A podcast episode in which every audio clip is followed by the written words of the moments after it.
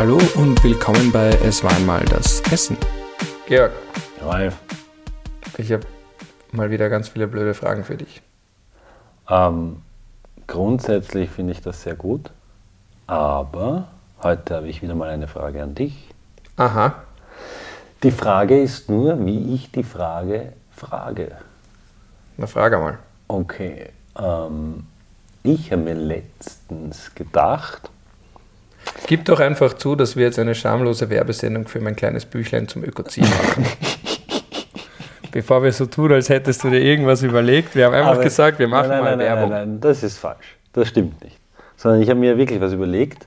Nur Okay. wir haben vorab gesprochen und ich habe gesagt, ich habe mir gedacht, dazu mal, was ist eigentlich mit dem und dem?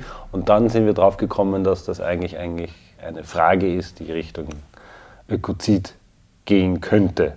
Zu dem ich ein kleines Büchlein geschrieben habe, das Genau. man kaufen kann. Kauft Genau. es. Und deswegen werde ich diese Frage jetzt stellen. So, jetzt war ich kurz weg vom Mikrofon. So, deswegen werde ich diese Frage jetzt stellen. Und zwar, ich habe mich gefragt, wir haben ja mal darüber gesprochen, dass es irgendwie ein Recht auf, auf Ernährung gibt in dem Sinne. Und ich in meinem Bereich bin ja oft damit konfrontiert mit dem Thema, dass die Lebensmittel, die man heutzutage bekommt, vielleicht gar nicht mehr das alles drin ist, was so früher oder in den letzten Jahrzehnten bekanntermaßen drinnen war, sagen wir so. Als Beispiel ist wirklich noch das Kalium in der Banane drinnen, von dem man immer gedacht hat, dass es drinnen ist, oder ist es durch die Art und Weise, wie es angebaut worden ist, äh, mittlerweile eh schon nicht mehr so wirklich vorhanden. Also Nur eine Banane ist keine Banane, oder wie? na schon, aber ob halt die Inhaltsstoffe noch wirklich so sind, wie man Das heißt, sie es schaut aus wie eine Banane, aber es ist nicht, ja. so, es ist nicht das, was drin Es ist. sieht aus wie eine Banane, es schmeckt wie eine Banane, aber es ist keine Banane. Das ist traurig. Ich esse Bananen sehr gern. Ja. Ähm, das, man kann ja dagegen steuern, indem man das riecht. Aber daraufhin wollte ich wollte ja gar nicht hin, sondern ich bin dann weiter in dem Gedanken dazu gekommen, dass es ja auch die Problematik gibt, wie man so kennt, ähm, dass irgendwo angereichert ist mit Selen oder dass es ist Selen? äh, ein, ein, ein Spurenelement, dass es halt einfach Ist das gut oder schlecht? ja, zu viel davon ist dann auf Dauer vielleicht nicht gut. Ne? Oder zum Beispiel, dass kein Selen mehr drin ist. Oder zum Beispiel, dass sehr viele Schwermetalle drinnen sind, eine hohe äh, Schwermetallbelastung. Schwermetalle sind sehr schlecht. So, Mir ging es dann schade. eigentlich im, im weiteren Gedanken darum, dass wenn es irgendwann ein Recht auf Grundnahrungsmittel oder ein Recht auf Ernährung gibt, Gibt schon eins, nicht irgendwann. ja, ja, aber wenn es dieses Recht gibt, aber quasi die Umweltbedingungen oder weil diese, diese Umweltverschmutzung stattfindet oder diese Schäden an der Umwelt stattfinden, die ja wiederum industriell bedingt sind oder durch, durch quasi das Land bedingt sind, ob ich da jemanden wieder heranziehen kann und sagen kann, hey, ich kriege nur mehr Essen, das irgendwie mir eigentlich schadet irgendwo und kann ich da jetzt irgendwen anzeigen? Kann ich sagen, hey, ich habe das Recht darauf, dass quasi den Salat, den ich kriege im Biller, dass der nicht belastet ist. Ich meine, es wird getestet, ist mir schon klar und sonst irgendwas. Aber dass ich wirklich das bekomme, was ich annehme, dass ich bekomme und nicht irgendwas anderes. Auf der- ja. Ja gut, Und, und kann ich jetzt quasi das auf diesen Umweltgedanken beziehen und sagen, gibt es irgendeinen einen Tatbestand, dass ich sagen kann, ihr verschmutzt die Umwelt so sehr oder ihr macht die, die Umwelt kaputt und deswegen kriege ich nichts mehr Gescheites zum Essen, ganz salopp gesagt. Ja. Gut, das sind jetzt mehrere Ebenen, Okay. ja, um es aufzudröseln. Weit ausholen, ja. das ist jetzt ein Fall, wo er weit ausholen muss. Also einerseits, was ist jetzt in Österreich? Ja? Wenn jemand behauptet, in dem und dem Essen ist das und das drin und es ist was anderes drin, dann sind wir ganz schnell darin, dass es eine Mogelei ist und Ja. damit wird es dann rechtlich relevant. Ne? Wenn ich sage, da ist ganz viel Vitamin so und so und eigentlich ist es nicht drin, Mhm. ist die eine Ebene. So kommen wir da in Betrug und Geschäftspraktiken, die den Leuten was einreden, was gar nicht so stimmt. Mhm. Die zweite ist eben dann Landwirtschaft. Aber du ganz kurz, du musst ja auch verstehen, weil das ist ja auch irgendwo eine Werbemaßnahme, weil ja dann verkauft wird, wenn ich das Bio kaufe, da ist ja dann wirklich, sind ja wirklich die Vitamine drinnen. In dem Industriellen sind nicht so wirklich die Vitamine drinnen. Ist das so? Naja, aber ich finde, das ist Ja, ich so- will es wissen, ist es so? Bio kostet ja mehr. Das Problem ist, man müsste jedes einzeln anschauen. Ich kann es ja nicht mal sagen, sondern man geht immer von Durchschnitten aus. Ja. Aber grundsätzlich geht man davon aus, dass natürlich, wenn das äh, im Bilde, sagen wir mal so, in dieser wunderbar gesunden Natur hochgezüchtet worden ist, dass das reichhaltiger ist, ne? dass da mehr drinnen ist und dass das gesünder ist. Ne? Aber eigentlich so runtergedacht denkt man sich ja dann, das darf ja eigentlich gar nicht sein, oder? Was darf nicht sein? Dass, dass es da so starke Unterschiede gibt. Ich kann ja nicht sagen, im Prinzip die Banane ist gesund, aber nur, wenn du das Bio kaufst. Weißt du, weil sonst esse ich halt eine ungesunde also, Banane also, oder eine. Ich sag dir das auch nicht. Apfel ist keine Banane. Ja, nein, das ist gewiss, dass Apfel keine Banane ist. Ja. Genau. Kannte ich gar nicht die Fortsetzung. Echt nicht? Ja, aber das heißt Aber gibst du am Apfel drauf was Sahne, schmeckt der Apfel wie eine Banane, gell? Sehr schön. Wieder was gelernt. Das sind deine Street Smarts aus dem 22. Bezirk, die du mir voraus hast. Ähm, das ist aber, das heißt ja dann eigentlich, dass das, jetzt, jetzt frage ich doch dich mehr ja. Fragen als du mich. Ja. Äh, das heißt ja dann eigentlich, dass die Ernährung, die industriell gefertigt ist, das Normale ist und das Bio das Unnormale, aber im Kopf der Menschen würde man immer denken, dass es genau umgekehrt ist, dass die Kuh da auf der Weide, die das saftige Grün isst, das richtig Nahrhafte mit sich bringt und auch der steirische Apfel, der so herzhaft ist und so weiter, der aber irgendwie nicht industriell gefertigt ist, sondern von einzelnen schön dastehenden Äpfelbäumen kommt. Mhm. Das ist die Norm und das andere ist nicht normal, aber eigentlich ist ja umgekehrt. Ja. Das ist das, was wir als normal wahrnehmen, mehr kostet, Bio ist, aber ja, genau. wir romantisieren Bio ja auch sehr. Das war so ein bisschen der Ansatz, ja. Von was? Von meiner Frage. Das ist genau das, was ich mich frage. Ist das, geht das überhaupt? Ist das überhaupt noch alles in Ordnung? Ist das noch rechtens? Kann ich überhaupt noch sagen? Ja, na sicher. Das ist ja das Interessante. Wir, wir haben ja das alles nicht in der Form standardisiert, sondern das ein, da, wo wir immer rechtlich schauen, ist, ist es schad, schadhaft und wie schadhaft. Ja. Ja, aber so ein bisschen Schaden lassen wir ja zu, weil absolute Sicherheit gibt es ja nicht. Okay. Das heißt, da sind wir jetzt noch nicht, solange du nicht behauptest, da ist so und so viel drin, also vollkommen offensichtliche Fehlbehauptungen anstellst über irgendwelche Nährstoffgehalte und dergleichen, ja. äh, sondern da irgendwie den Parametern sich bewegt, ist das ja nicht per se schlimm. Mhm. Das ist mal die, also das ist mal die Ebene. Die zweite ist dann, dann diese Frage, weil ich habe auch ganz lang dieses Bild gehabt, dass ja eigentlich Landwirtschaft gut ist fürs Land.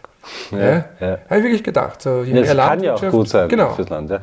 Und, und dann weiß ich noch damals, und jetzt, jetzt ist der Grund, warum ich, ich habe jetzt mein Handy gerade in der Hand, ähm, auf der Seite stopecosite.de, also eben, wo ich mich mit Ökozitern begonnen habe zu beschäftigen in den letzten zwei Jahren und dann einfach das auch ein, auch ein sehr großes Thema ist, weil natürlich denkt man primär immer an Zerstörung der Natur und so weiter und dann aber auf stopecosite.de äh, oder im Allgemeinen bei der ganzen Initiative, den Ökozid zu verbieten, gibt es einfach unterschiedliche Beispiele. Und die, wo man allgemein dran denkt, eben Ölverschmutzung, das ist so der Auslöser, an das hat man gedacht. Ja.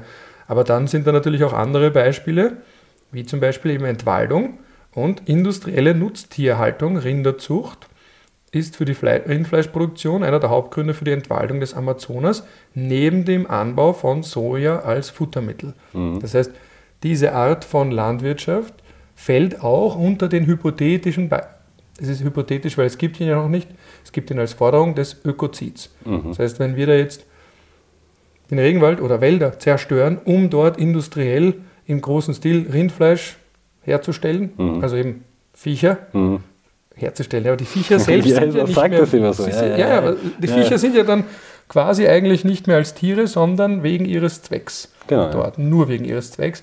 Oder genauso eben Soja, ja, wo man dann auch sagt, na gut, wir da, dass wir unsere Sojamilch und was weiß ich, Soja als Ersatz, aber gleichzeitig ist das anscheinend doch nicht so gut für Ökosystem. Also und ich persönlich habe dann manchmal das Gefühl, okay, egal was du machst, du machst das falsch. Ja, ist, das ist generell ein Thema, das ich jetzt zum Beispiel auch interessant finde. Das wird zu wenig, finde ich, thematisiert, dass es in der Gesamtbilanz zu betrachten ist, auch jetzt ähm, auch tierische Ersatzprodukte, wie werden die hergestellt, auch die pflanzliche Ernährung, woher kommt die, was passiert da. Und in der Gesamtbetrachtung ist das alles problematisch. Und da muss man dann ehrlich sagen, vielleicht immer wenn es ums Geld geht, wird es problematisch wahrscheinlich. Ja. Aber, Aber gleichzeitig garantiert ja das Geld, dass wir überhaupt Essen haben. Also wenn jetzt quasi ein kommunistischer Staat sagt, ja, wir... Da, da brauchen wir jetzt gleich drüber reden, ja, ist egal. Ja. Weiß, okay. worauf, weiß, worauf du hinaus willst. Aber bleiben wir beim Thema. Ähm, wie du richtig gesagt hast, ja, Abholzung Amazonas, äh, im Prinzip schade ich der Natur für den Zweck. Und jetzt ist die Frage natürlich, ähm, kann ich irgendwas dagegen tun? Kann ich, gibt es irgendwie Möglichkeiten zu sagen, ich, ich klage oder ich, ich weiß es nicht. Ich habe keine Ahnung. Kann Naja. ich Anzeige erstatten gegen irgendjemanden? Ich sage Ihnen auch, Anzeige ist raus.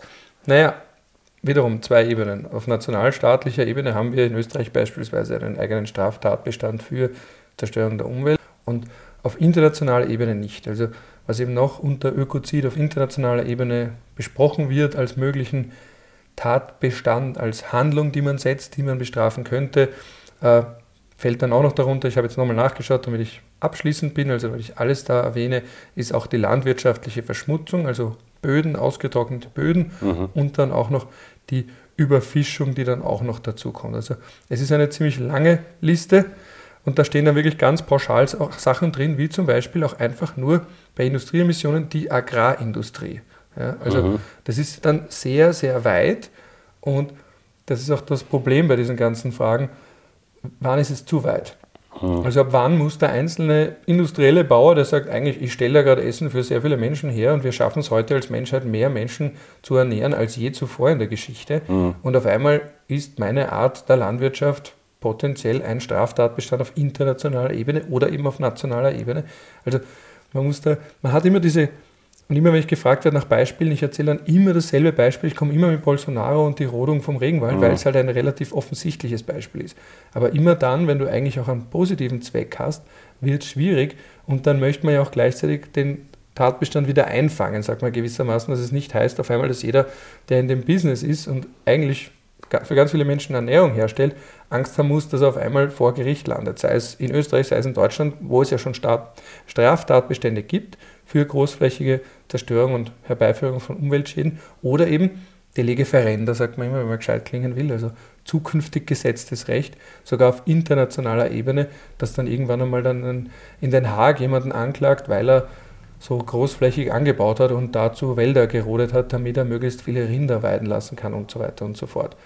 Ich meine, da geht jetzt, wir sind immer bei der Rodung, aber es geht natürlich auch um Chemikalien verwenden, Spritzmittel verwenden, eventuell ähm, Fruchtfolge nicht einhalten, was weiß ich, solche grundklassischen Grund, äh, Grundwissen und Grundlogiken, die ein Landwirt haben sollte, die dann eventuell übersprungen werden oder verändert werden oder wo man ein bisschen quasi schummelt, um die Erträge zu erhöhen. Weil für mich ist dann bei diesen Themen dann auch immer geil, ich denke mal, es, ich kenne selbst, ich habe auch in der Familie Landwirten, die, der weiß ganz genau, was er tut und wann er was tut und warum er etwas tut. Und aber immer im Sinne des, weiß nicht, nicht der Natur, na doch im Sinne der Natur und im Sinne eines guten Produkts, weißt du, ich meine? Und da muss man sagen, die brauchen ja wahrscheinlich keine Angst haben vor irgend so etwas, weil der, der macht ja nichts. Oder ich denke mir, es gibt vielleicht Landwirten, Wirte, die wissen ganz genau, das ist ein bisschen falsch, was sie gerade machen. Oder das ist vielleicht gerade nicht das Beste für die Natur. Und ich denke mal, das Wissen ist da und die wissen schon ganz genau, was sie tun. Und es gibt sicherlich ganz viele Landwirte, die auch wissen, was sie tun und schauen, dass sie es gut tun. Ja? Also wie du richtig sagst, nur weil der jetzt äh, Landwirt ist und für sehr viele Menschen Essen produziert, braucht er jetzt keine Angst haben. Ja, ja, das ist mir auch eben so wichtig, das habe ich versucht auch in dem Buch, oder in dem Büchlein, es ist ja nicht so dick, äh, festzuhalten, dass es nicht darum geht, da jetzt jeden, der vielleicht ein bisschen was falsch macht, manchmal vielleicht sogar gar nicht bewusst, oder weil er sagt, äh, diese eine Regel, die kann man gar nicht umsetzen, da werde ich Auch arbeitslos Beispiel, oder ich ja. kann das dann, das ist vollkommen lebensfremd. Ja. Um diese geht es nicht. Es geht auch nicht um einen einzelnen Bürgermeister, der da irgendwann einmal ein Auge zugedrückt hat bei einer Flächenwidmung und was auch immer. Also Genau, ganz allgemein im Völkerstrafrecht, also wirklich diese höchste Ebene, die man jetzt gerade diskutiert, immer mehr eben unter dem Schlagwort Ökozid, da geht es um einen Präsidenten, da geht es um einen Regierungschef, da geht es um einen Landwirtschaftsminister, um Einzelne, die sagen, wir Schei, Piep drauf, also wir pfeifen drauf, um es äh, familien- und jugendtauglich auszudrücken. Die sagen, wir machen da jetzt ganz viel Geld mit Umwidmung, Zerstörung und offiziell, weil die wenigsten sagen ja, wir sind böse, sondern die meisten sagen, wir machen ja nur was Gutes damit, das ist notwendig, um die Menschen zu ernähren und was auch immer. Aber da geht es wirklich um die höchste Ebene, auf Ebene des sogenannten Völkerstrafrechts, also nach Den Haag. Das sieht man ja jetzt auch, anderes Thema, wenn man jetzt anschaut, Haftbefehl für Putin, Den Haag würde jetzt keinen Haftbefehl erlassen für den einzelnen niedrigrangigen russischen Soldaten. Das interessiert mhm. Den Haag nicht. Das interessiert den Internationalen Strafgerichtshof nicht. Und bei einem hypothetischen Ökozidstraftatbestand, den es vielleicht eh nie geben wird als solchen, aber der eben jetzt ventiliert wird, der im Raum steht, weil man sagt, Moment einmal, es sind ja nicht nur Menschen als Masse, die die Umwelt schädigen, sondern einzelne Verantwortungsträger haben auch einen größeren Anteil an der Zerstörung der Umwelt. Und da geht es eben um die einzelnen Verantwortungsträger, die ganz oben sind, mhm. nicht um den einzelnen Bauern, vor allem wenn es nicht mal ein großer ist, der unfassbar viel Fläche hat und auch keine Kontakte jetzt zur höchsten Regierungsebene. Mhm. Und umso spannender ist dann die nationalstaatliche Ebene, also eben wenn jeder Land, jedes Land selbst auch noch Straftatbestände hat für Umweltzerstörung. Aber auch da, da muss man halt dann, eben es geht ja auch ganz viel um Vorsatz und um Eventualvorsatz, aber wenn der sagt, ich habe das jetzt so ein bisschen, was habe ich da geschoben, oder auf mhm. der Art. Also um diese Fälle geht es da nicht. Ja. Könnte in der Zukunft sein, dass das strenger wird, weil es einfach notwendig wird, strenger zu werden. Wenn ich da jetzt lese von äh, Paris rüstet sich auf zusätzliche Erwärmung, dass man immer wieder liest, äh, von Flüssen, die austrocknen, dass wir in Österreich über den Zicksee sprechen und auch über den Neusiedlersee und wie da der Wasserstand ist und so weiter mhm. und so mhm. fort. Also wer weiß, ob da nachgeschärft wird wie nachgeschärft wird. Aber im Moment ist das verhältnismäßig zahnlos und soll es teilweise auch sein, weil eben man möchte nicht, dass die Leute für Handlungen, die äh, irgendwo im Rahmen sind oder die jetzt nicht so, schlimm, dass, so schlimm sind, sich Sorgen machen müssen, weil das muss man auch bedenken beim Strafrecht. Das ist so die, die Ultima Ratio, um gescheit zu reden. Eben, es ist dieses, dieses Letzte. Also es ist nicht, darum ärgert es mich auch, wenn wir jetzt in die Politik gehen, manchmal, wenn die Leute sagen, ja, aber der ist eh freigesprochen worden. Ja, und das macht jetzt alles wieder gut. Also nur weil es nicht strafrechtlich relevant ist, mhm. heißt das nicht, dass es im Umkehrschluss moralisch alles super ist. Weil die SMS zum Beispiel bei manchen Politikern oder von Getreuen im Umfeld kurz zum Beispiel, das ist sowas. Wenn dann jemals er freigesprochen wird oder die Anklage fallen gelassen wird, werden dann die ersten Fans von ihm sagen, ja, es war eh nichts. Und dann ist dann, äh, die SMS hat es ja trotzdem gegeben das Sittenbild ist ja trotzdem da, nur weil man nicht genug beweisen konnte, dass es auch strafrechtlich relevant ist oder weil es nicht unter einen Tatbestand fällt, heißt das nicht, dass im Umkehrschluss alles super ist. Also das Strafrecht ist dann nicht der Gütesiegel. Braucht das, das Gütesiegel. eine Ethikkommission? Ja, das ist, die, das, ist, das ist bei uns in Österreich, wir denken natürlich reflexartig als ja. erstes, daran können wir vielleicht einen Arbeitskreis gründen, können wir eine Kommission machen, wo dann auch jemand Präsident ist. Gell? Jemand hat mir mal gesagt, ein, ein guter Freund, äh, der sehr lang schon in der Politik ist, dass man in Österreich jeden Mann ab 70, der mal eine wichtige Position bekleidet hat, eigentlich Präsident nennen kann, weil es eine fast zu 100 Prozent gehende Chance gibt, dass er wirklich irgendwo von irgendwas Präsident ist, von einer Kommission, von einem Verein, von einem Verband, von was auch immer. Ja.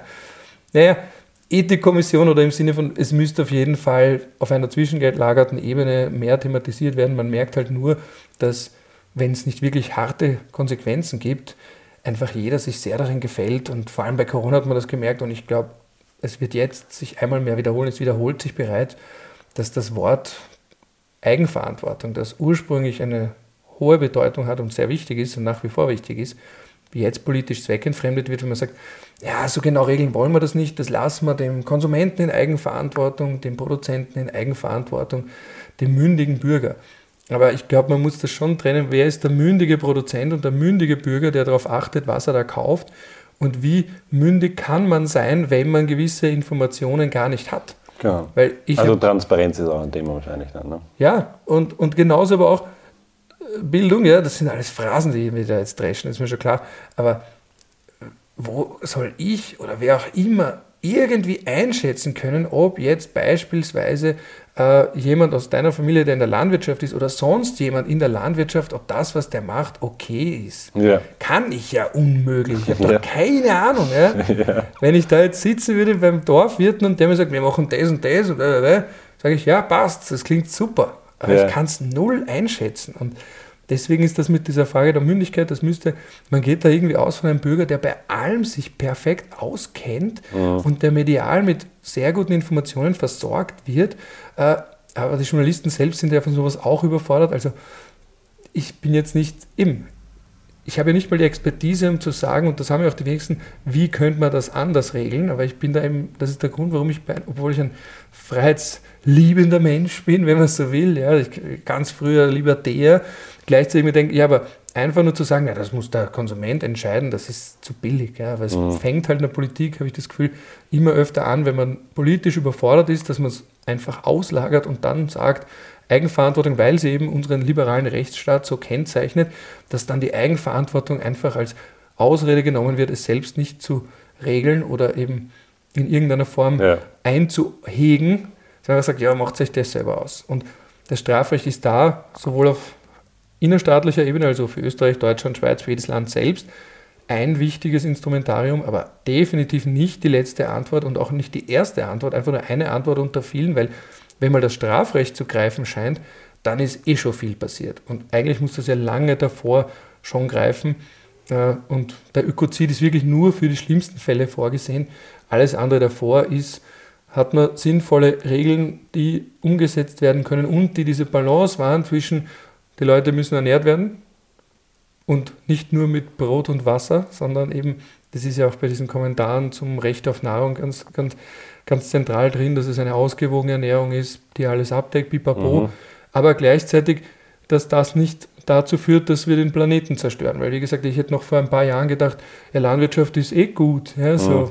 Land wird bewirtschaftet und eben dieses Bild, das wir in Werbung so gut geprägt haben, die glückliche Kuh, die weidet und saftiges Grün und alle sind glücklich. Die Kuh ist glücklich, bis sie irgendwann geschlachtet wird Mhm. und der Mensch ist glücklich, weil er eine glückliche Kuh ist und das Gras ist glücklich, weil es durch die Kuh quasi regelmäßig gemäht wird und es ist ein wunderschöner, natürlicher Kreislauf. Und weil du vorhin Natur gesagt hast, das, das ist meine Frage an dich, das ist ja auch so ein Wort, oder? Ja. Natur, Ja. was heißt denn das? Ja, ist das jetzt, also, oder Umwelt, die natürliche Umwelt, was, was heißt denn das? Das ist ja, Ist so romantisch, gell? ja sich aber, aber was heißt das jetzt? ja. Was heißt Ja. Natur? Was ist natürlich, was nicht? Ja? Vollkommen richtig, ja. Also da müsste man auch einmal reden, wenn man über Gentechnik spricht. Das Zum ist doch auch Beispiel, so ein ja. großes Wort. Gentechnik ist ganz schlimm und da hat man immer diese Vorstellung, so, Bitte nicht, sag nicht, dass Gentechnik schlimm ist. Das ist eh schon Ich so. hab's ironisierend ich weiß, du darfst es nicht einmal ironisierend sagen. Das ist so negativ konnotiert, das muss man einfach schauen, wir dass mal bei man das- Gelegenheit ja. länger besprechen, aber eben dieses Wort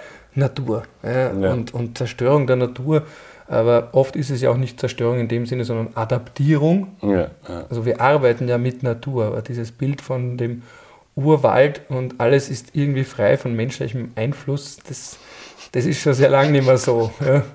Ja. Ich weiß auch nicht, ob das so cool wäre.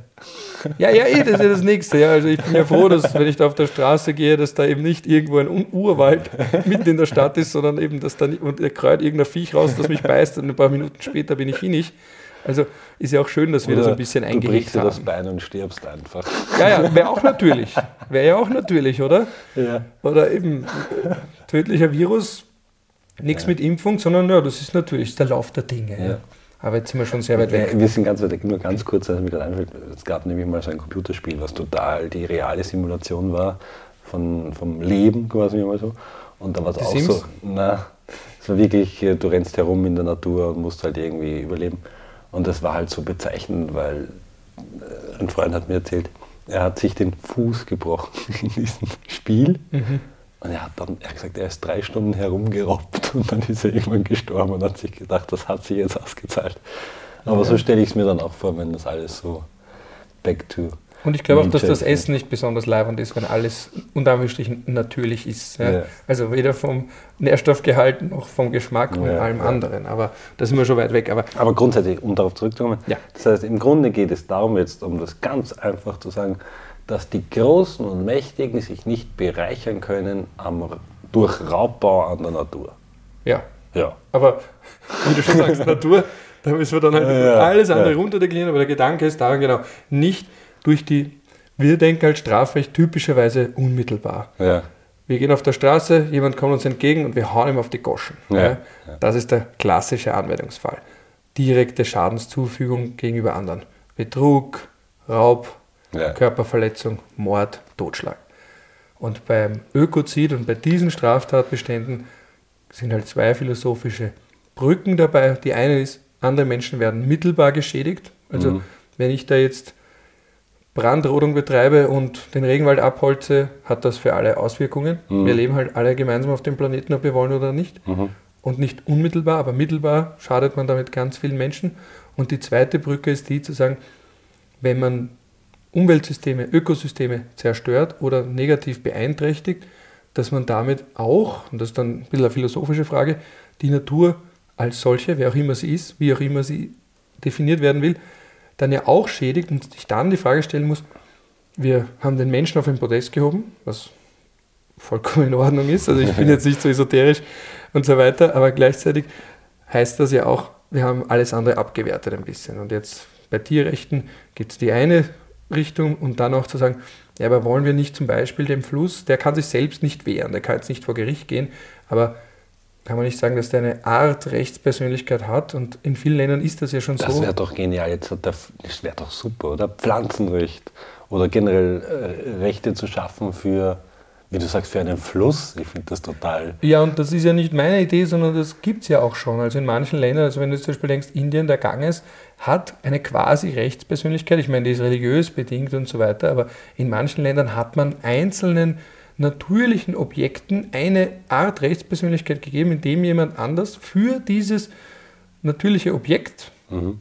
wie ein Subjekt handeln kann. Also mhm. eine Initiative, die sagt, wir wollen diesen und jenen Fluss schützen. Oder wenn dieser und jener Fluss geschädigt wird, können wir in dessen Namen vor Gericht gehen. Mhm. Und das macht man schon bei einzelnen Naturgütern, vor allem bei solchen, die sehr wichtig sind. Könnte man in Österreich dann auch andenken. Gibt es eine eigene Möglichkeit, ein Klagsrecht stellvertretend für, was wäre das in Österreich? Großglockner, was ist in Österreich noch wichtiger Natur? Mhm.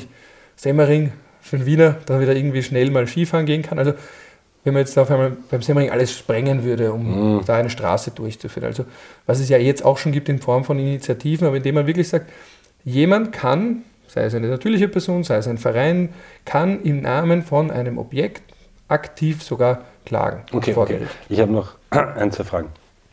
Jetzt äh, in Beziehung zum Naturschutzgebiet zum Beispiel. Das heißt, es geht nun darum, dass es nicht mehr auf ein Gebiet reduziert ist, nur in diesem Gebiet gelten diese Regeln quasi, sondern einfach für den Baum. Zum Beispiel, ja. Diese Regeln. Egal wo. Jemand kann ein Pate sein für einen Baum. Okay. Zum Beispiel. Dann zweite Frage. Wenn wir jetzt annehmen, rein hypothetisch, es gibt so ein Gesetz, kann dann jeder klagen?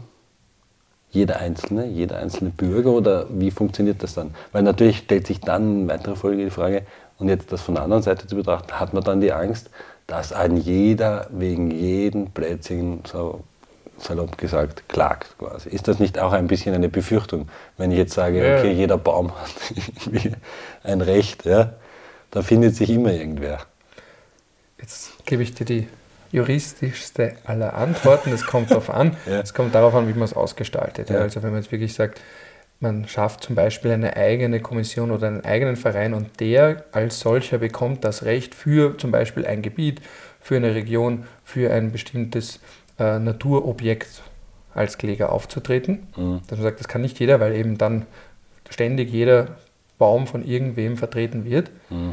Und das Zweite ist natürlich, passiert ja jetzt auch schon, weil wir haben ja trotzdem, in Wien ist ja jeder einzelne Baum erfasst zum Beispiel. Und bei jedem einzelnen Baum überlegt man kurz, kann man das, darf man, ja, darf man stimmt, das? Ja, das stimmt, in Wien ist Aber es ist jetzt nicht so, dass jetzt quasi jemand für diesen Baum klagen kann, aber zumindest, dass man es irgendwie rechtfertigen muss. Aber ich dachte Im Detail kenne ich es nicht, sage ich, ich dachte doch, wenn ich einen Baum fällen will, bei mir im Garten muss ich auch irgendwo ansuchen. Ja, ja. ja. Also man kann sich einfach so, aber es kann jetzt nicht der Nachbar sagen, für den Baum auf deinem Grundstück mhm sondern das dann im, im Behördenweg, den ich im Detail nicht kenne, sage ich auch gleich vorweg. Mhm. Dazu bin ich nicht tief genug im österreichischen Verwaltungsrecht in Bezug auf Naturfragen drin. Mhm. Aber ganz allgemein, der, auf einer höheren Ebene der rechtsphilosophische Gedanke ist eben Ausgleich zwischen Menschen, die für einzelne Naturgüter in deren Namen handeln, auf der einen, und Unmanövrierfähigkeit oder eben des Staates äh, herstellen, also eben nicht herstellen, Manövrierfähigkeit unterminieren, indem ständig jemand für irgendwas klagt. Weil es ist eben immer diese Balance zwischen, wenn jetzt eine U-Bahn gebaut wird, wird das Auswirkungen haben und es werden vielleicht auch ein paar Bäume weg müssen. Mhm. wenn eine neue Straßenbahn verlegt wird, alle mögen Straßenbahnen, weil sind zwar laut, aber gleichzeitig äh, elektrisch und was auch immer, muss vielleicht ein Baum auch mal weg wegen der Strecke, bei Tunneln, bei was auch immer. Ja? Also es ist immer eine Balance und das macht man eh schon alles. Also es gibt mhm. ja Umweltverträglichkeitsprüfungen und so weiter und so fort der einzige Schritt, der jetzt rechtsphilosophisch schon angelegt ist und in anderen Ländern, ich habe Indien vorhin erwähnt, gibt es auch in Neuseeland, äh, gibt es immer wieder Beispiele, äh, in, in Ecuador die Natur als solches einen verfassungsrechtlich eingeräumten Schutz bekommen. Äh, also dass einzelne Länder sogar eigene Gerichte geschaffen haben für die Natur, für Naturfragen. In Nairobi zum Beispiel gibt es auch eins, das war das erste in Afrika. Also dass man sagt, man wertet das auf, aber gleichzeitig eben nicht im Umkehrschluss einen absoluten Naturschutz, der verunmöglicht, dass man Straßen baut, dass man Straßenbahnschienen verlegt, dass man U-Bahnen baut und so weiter. Und indem dann ständig jemand klagt. Also, und das ist halt dann immer diese Frage, wie schafft man Ausgleich zwischen den beiden? Das lässt sich abstrakt sagen. In der Praxis wird es dazu sagen, na, heute hat schon wieder wer geklagt und pipapo. Mhm. Ja. Aber um jetzt auf die Eingangsfrage zurückzukommen, um das abschließen zu können, auch das Thema, ähm, wir nehmen an, es gibt einen, einen, einen, einen, wie sagt man, Rechtsbestand oder wie sagt sie da immer? Tat, Rechtsbehelf oder einen Straftatbestand? Ja, Straftatbestand. Oder das wäre jetzt schon da, was den Ökozid betrifft. Kann ich als einzelner Bürger quasi klagen, wenn ich drauf komme, dass das Essen, was ich bekomme im Markt, nicht mehr dem entspricht, was es sein sollte? Oder ist das gar nicht möglich? Das war so die Grundfrage im Endeffekt. Und ja, für mich ist, wie gesagt, immer noch die Frage, kann ich als Einzelner, weil du immer von Den Haag sprichst und von irgendwelchen Gerichtshöfen, da kann ich hingehen. Mhm. Ähm, ja, was du wirklich machen kannst und was auch aktiv gemacht wird, ist, wenn man jetzt vom Internationalen Strafgerichtshof in Den Haag spricht, ja. da kannst du theoretisch jetzt noch dich, es ist heute Mittag, äh, kannst dich den Nachmittag noch hinsetzen und eine Communication verfassen und dorthin schicken. Ja. Du kannst sagen, du hast festgestellt, dort und da gibt es für dich den Anlass zu glauben, dass einer der bestehenden Straftatbestände erfüllt ist in einem Land. Mhm. Genozid, Verbrechen gegen die Menschlichkeit, Kriegsverbrechen, Verbrechen der Aggression. Und dort wäre das dann auch angesiedelt? Das würdest du dann dorthin schicken. Das ist eine sogenannte Communication. Das ist im Prinzip das Pendant zu einer Anzeige. Mhm. Das heißt, die müssen sich das Na, nicht groß anschauen, die müssen noch nicht handeln wegen ich, dir. Weil ich, schau, jetzt ist umgekehrt, ich habe gar keine Ahnung von den ganzen Sachen, deswegen stelle ich jetzt die dummen Fragen. Ähm, du ist nicht dumm, du, hast ist sogar gut. Du, du, hast es jetzt aufge, aufgezählt, quasi die, die möglichen Themengebiete, sagen wir mal so. Ja? Die de lege lata bestehen, die nach ja. geltendem Recht und bestehen. Das Thema Ökozid wäre dann auch dort angesiedelt, genau. Frage. Das heißt, ich könnte dann in diesem Themengebiet auch dort ja. das hinschicken. Okay. Gleichzeitig ist das für sehr viele Menschen und Initiativen sehr enttäuschend, mhm. weil man sich denkt, ich habe da jetzt was nach Den Haag geschickt, ja, eben so eine Communication. Es gibt sogar eine Anlaufstelle. Das ist eigens vorgesehen im römischen Statut, dass auch Einzelne, die etwas beobachten, eben anzeigen können. Nur, wie du dir vorstellen kannst, gibt es auf der Welt ganz viele Menschen, mhm. die glauben, das und das erfüllt den und den Tatbestand, ich schicke das jetzt hin, ich mache eine Anzeige und dann hören sie nie wieder was. Mhm. Und gleichzeitig, ich habe noch nie dort gearbeitet, ich kenne Leute, die dort gearbeitet haben. Wie du dir vorstellen kannst, kriegt man sehr viele Anzeigen, manche besser formuliert, manche schlechter, manche sind komplett abstrus. Mhm. Und eben, das meine ich mit Enttäuschung. Äh, die kriegen so viel, das musst du mal anschauen, sortieren, bearbeiten, mhm. nicht bearbeiten. Also das als solches ist ein Mittel, um auch der Öffentlichkeit gegenüber offen zu sein, aber gleichzeitig heißt das nicht, dass die nicht eh von selber, also zum Beispiel der Chefankläger kann ja von selbst auch tätig werden. Wenn was ganz groß ist, würde er sich schon anschauen, äh, von sich aus gesehen. Also man darf nicht glauben, dass das automatisch zu was führt. Genauso wie auch, wenn man bei der Polizei eine Anzeige bringt, dann passiert nichts und die Leute denken sich, warum ist da nichts passiert? Ja, vielleicht war es doch nicht so schlimm, äh, vielleicht sind die überlastet, was auch immer. Also diese Enttäuschungserfahrung ist da verbunden, genauso wie man es auch kennt, wenn man da bei der, bei der Polizei eine Anzeige bringt, weil einen was stört und dann kommt trotzdem nichts raus. Oder mhm. man schreibt der Bezirksvorstehung, was ich auch schon öfters mal gemacht habe, und denen ist das einfach wurscht. Ja, mhm. Weil es politisch sie nicht so interessiert, weil sie es gar nicht so schlimm finden, weil es ihnen einfach blunzen ist. Es ist äh, frustrierend und diese Frustrationserfahrung, die man auf nationaler Ebene vielleicht schon auch selbst gemacht hat, gibt es auf internationaler Also die Option zur Frustration gibt es auf internationaler Ebene genauso. Mhm. Das heißt, die brauchen eine KI, die das aussortiert. Ne? Zum Beispiel, ja. Und weil du das noch gesagt hast, wo kann ich hingehen? Also diese Sache mit dem Ernährung und dass nicht das drin ist, was man glaubt, das fällt zum Beispiel klassischerweise aus dem Ökozid-Straftatbestand raus. Das ist da, das ist eine andere Frage, das ist dann eben eher auf der Konsumentenschutzebene angesiedelt. Also okay. Aber gibt es irgendwie eine Möglichkeit, also sagen wir so, gibt es eine Möglichkeit, wie zum Beispiel, wie du jetzt gesagt hast, die Rodung vom Amazonas, das Rindfleisch wird dort produziert und ich Oder bekomm- Soja. Oder Soja. Dass nicht das Soja so einen guten Ruf hat. Ja? Und jetzt, jetzt reden wir wieder von der mangelnden Transparenz, ist zwar ein Schlagwort, aber das ist ein Problem, weil wenn ich jetzt das Soja bei mir kaufe und gar nicht weiß, dass das von dort kommt, ja, ich, mein, ich glaube, da steht sogar drauf, von wo es kommt. Ähm, aber würde das dann so ein Fall sein, dass ich sage, okay, ich kriege nur dieses Soja hier vom Amazonas und damit bin ich nicht einverstanden. Nicht Ökozid. Also Okay. ist auch dann draußen, sondern dieses individuelle Konsumentenebene, dass man sagt, okay, Herkunftsbezeichnung. Oder dass man zum Beispiel auf EU-Ebene sagt, wir importieren nicht das Soja, weil das damit einhergegangen ist, dass man den Amazonas rodet. Also es ist alles eine Ebene weiter drüben, was es so schwierig macht, aber viel effektiver, weil dem einzelnen Kunden ist es halt auch sehr oft einfach wurscht oder er weiß es nicht.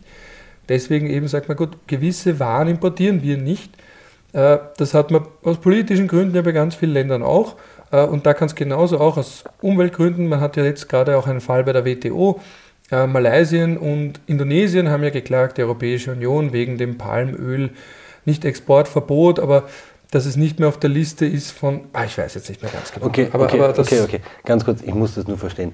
Das heißt, es geht nicht darum, dass, dass ich quasi als gemeiner Bürger irgendwann mal das machen kann, sondern es geht eigentlich in der höheren Ebene darum, dass die Regierung oder das Land ein bisschen, nicht gezwungen, aber dahin gedrängt wird, bei so einem, wenn es diesen Rechtsrahmen gibt, zu schauen, dass sie solche Sachen nicht importieren oder Oder zumindest kennzeichnen, ja genau. kennzeichnen. Also okay. Und das ist klassisch Zivilgesellschaft und das ist halt wahrscheinlich eine der, wenn wir schon von Frustration sprechen, eine der frustrierendsten Felder, die es überhaupt gibt. Wenn man in der Zivilgesellschaft für eine NGO für solche Initiativen arbeitet und versucht, Kennzeichnungspflicht, Exportverbot, Ende von Subventionierung von umweltschädlichen Ja. äh, Landwirtschaftsformen und so weiter und so fort, weil da muss man politischen Druck aufbauen, man muss mit den Politikern reden und das ist unfassbar frustrierend. Also da möchte man was Gutes tun und meistens dann auch tut man sich selbst was Schlechtes damit, dass man sich da in dem Raum, in dem Feld betätigt. Okay, das heißt, wir können nur hoffen, dass es vielleicht irgendwann mal so etwas gibt und vielleicht nicht. Gibt schon, gibt schon, aber eben, es ist ein steter Kampf. Also gibt es ja jetzt schon diese ganzen Initiativen und so weiter und so fort, aber es ist wirklich ein stetes Hin und Her, das für die Einzelnen sehr frustrierend ist. Ja. Und dass das dann nicht so aufgebaut wird wie die CO2-Steuer. Ne? Das ist jetzt ein anderes Thema, aber es geht mit dem ja auch ein bisschen Hand in Hand. Also, dass man sich nicht freikaufen kann. Ja, zum Beispiel. Gut, dann danke dir, Ralf, für deine. Gerne, ganz Antworten. ungewohnt, selber zu viel zu reden. Ja, ja, ja. Wobei ich habe wenig zu wenig gesprochen. Das ich stimmt. Ja, Au. halt auch ein Mann, der sich selber gerne redet. Nein, gar nicht. Ich fand es nur sehr interessant und ich habe so viele Fragen gehabt und ich wollte sie nicht vergessen. Okay, Sehr schön. dann Freut uns, dass ihr zugehört habt. danke. Danke.